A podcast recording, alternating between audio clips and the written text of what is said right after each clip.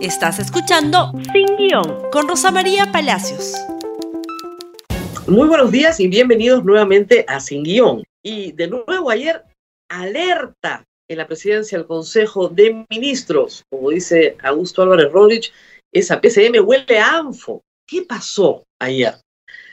Bueno, se presentó a la puerta de la presidencia del Consejo de Ministros, muy temprano en la mañana, el señor César Tito Rojas acompañado de otras personas. Él y otras personas señalaron en la puerta del PCM que iban a entrevistarse con el primer ministro, el señor Guido Bellido, y que eran dirigentes del SUTEP. En la puerta los anotaron en esa condición y pasaron adentro. La prensa, que está muy vigilante, ¿no es cierto?, del el registro de ingreso a la presidencia del Consejo de Ministros y el registro de ingreso a Palacio de Gobierno y al Congreso, o sea, estamos todos con las antenas bien puestas de quién se reúne con quién, dio las alarmas casi, digamos, al mediodía, casi inmediatamente. La presidencia del Consejo de Ministros emitió un comunicado diciendo que el señor no se había reunido con el presidente del Consejo de Ministros y que, reitero, era un dirigente del SUTEP de Puno, que venía acompañado de otro grupo de dirigentes. Acto seguido, apareció en redes sociales el SUTEP, diciendo que este hombre era un usurpador, un impostor, que no pertenecía a ninguna dirigencia del SUTEP, que, que el SUTEP desconocía su representación. ¿Qué había pasado?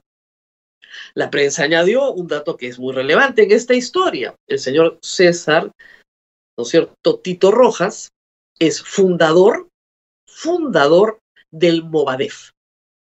¿Cómo que fundador del Movadef? Bueno, está entre el grupo formativo del movimiento que aglutina a los familiares y amigos y que pide una amnistía para lo que ellos llaman presos políticos.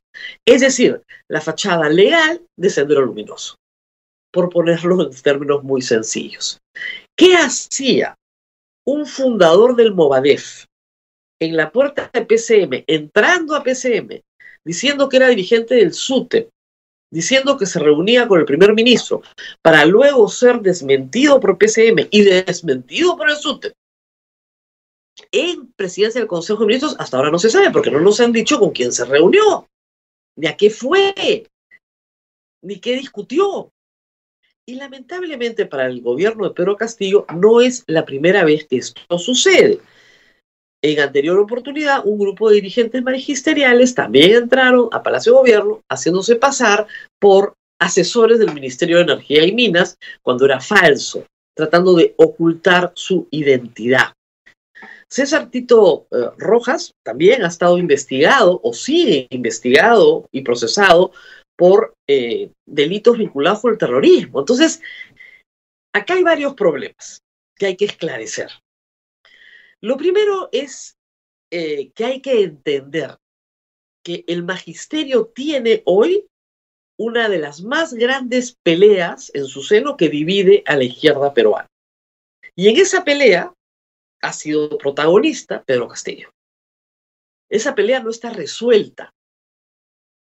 No está resuelta. Y hay que entender algo más que a veces a ustedes les es difícil de entender.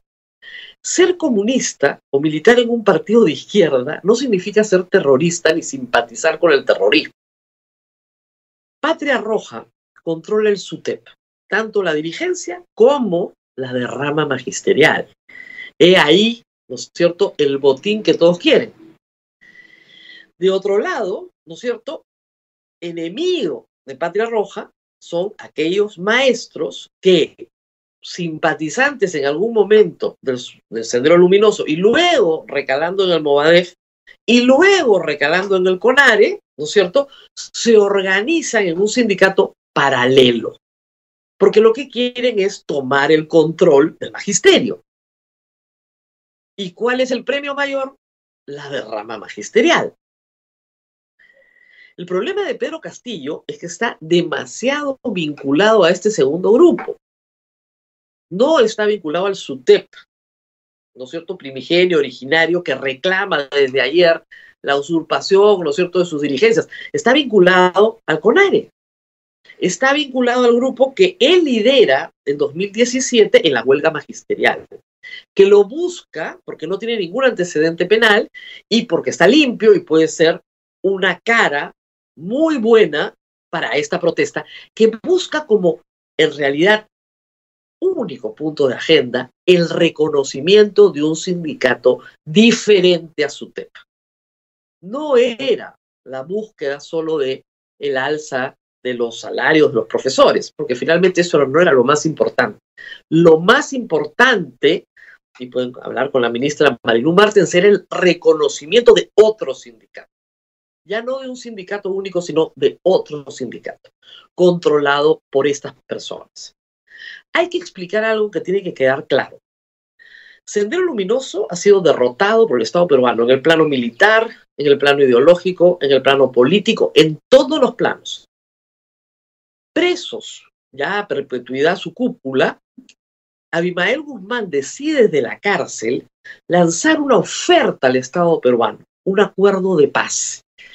Y la respuesta del Estado peruano fue ningún acuerdo de paz, porque aquí no ha habido una guerra. Usted es un delincuente común preso por el delito de terrorismo y sus cómplices presos por los delitos de terrorismo, colaboración con terrorismo, apología del terrorismo, etcétera. Todas las tipificaciones correspondientes al delito de terrorismo. Usted no es un militar, ¿no es cierto?, que ha peleado contra el Estado peruano con otra fuerza beligerancia y hemos llegado a un armisticio. No, no, no, no. Usted ha sido vencido como delincuente común y como delincuente común, de aquí hasta que muera, ¿no es cierto?, cumplirá su condena. Esa respuesta obviamente no satisfizo pues a Abimael Guzmán, que comenzó a organizar a través de los familiares, a través de otras personas, sus abogados, etcétera, y gente joven que han ido reclutando en el camino, una organización que aspiraba a ser organización política y que aspiraba a participar en elecciones.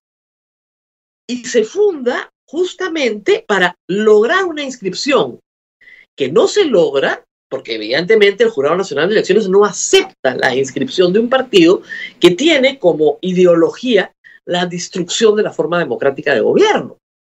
Entonces el MOAEF no puede postular.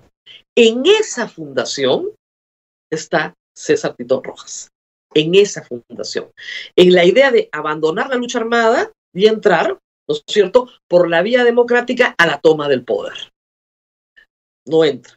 Al mismo tiempo, el Estado peruano, en este siglo, detecta un fenómeno que es muy preocupante, la presencia de personas con antecedentes penales, es decir, que ya habían cumplido una condena o, o habían terminado de cumplir una condena por terrorismo, ¿no es cierto?, en las aulas o en la administración de la educación peruana.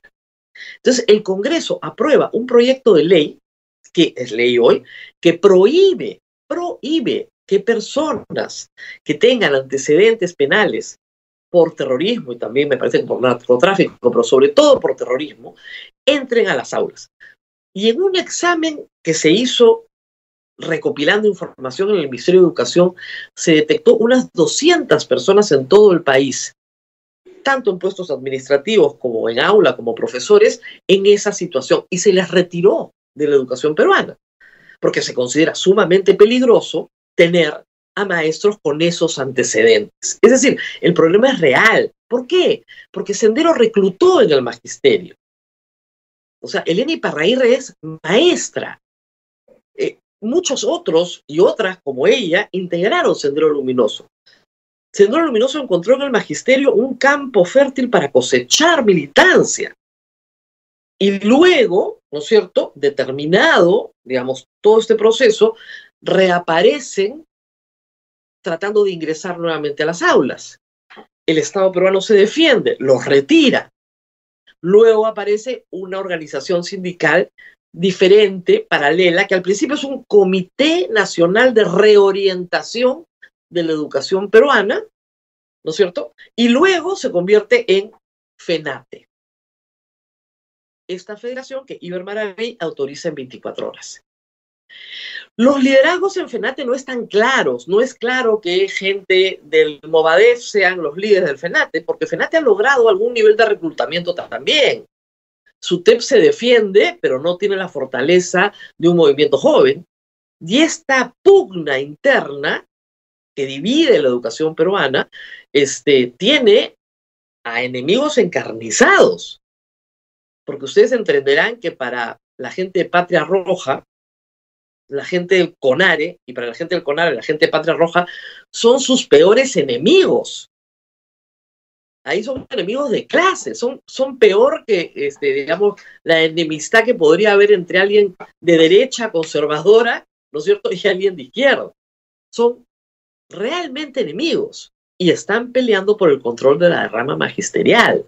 La derrama magisterial es un servicio a los maestros, hoy controlado por Patria Roja, que maneja la derrama en términos absolutamente capitalistas y les va muy bien.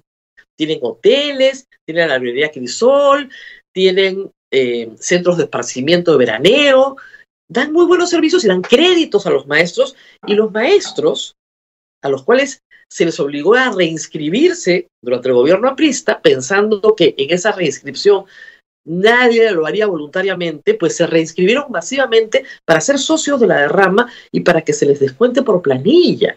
La derrama es muy popular en el magisterio porque da buenos servicios. ¿Quién la maneja? Patria Roja. ¿Cómo la maneja? Como cualquier entidad capitalista, la maneja muy bien. ¿Qué quiere este otro grupo disidente? al cual está vinculado el profesor Pedro Castillo, controlar la derrama, sacar a Patria Roja de el magisterio, del control del SUTEP, pero como no se puede, lo hace creando un organismo paralelo. Metodología, por supuesto, senderista. Tiene que decidir qué quiere el presidente de la República. ¿El presidente de la República va a ser el líder de su sindicato o va a ser el presidente del Perú? Si es el presidente del Perú, tiene que evitar que personas con antecedentes penales ingresen como Pedro por su casa a la PCM. Si va a ser el presidente de todos los peruanos, no puede tener una guerra personal con su TEP. Y eso es algo que es muy preocupante, obviamente, para su TEP. ¿Por qué? Porque Pedro Castillo llega con un grupo de maestros al Congreso, todos jalados en el examen, ¿no es cierto? O que nunca quisieron dar los exámenes para ascender. Es decir, con un grupo de maestros que pertenece a este sector del magisterio, que no cree en la meritocracia y que su tema central es abolir la ley de carrera pública. Así las cosas, creo que el presidente tiene que dar algunas explicaciones sobre lo que quiere para la educación peruana. Muy bien, nos tenemos que despedir. No se olviden de compartir este programa en Facebook, Twitter, Instagram y YouTube. Y conmigo será nuevamente hasta mañana en Sin Guión. Chao, chao. Gracias por escuchar Sin Guión con Rosa María Palacios. Suscríbete para que disfrutes más contenidos.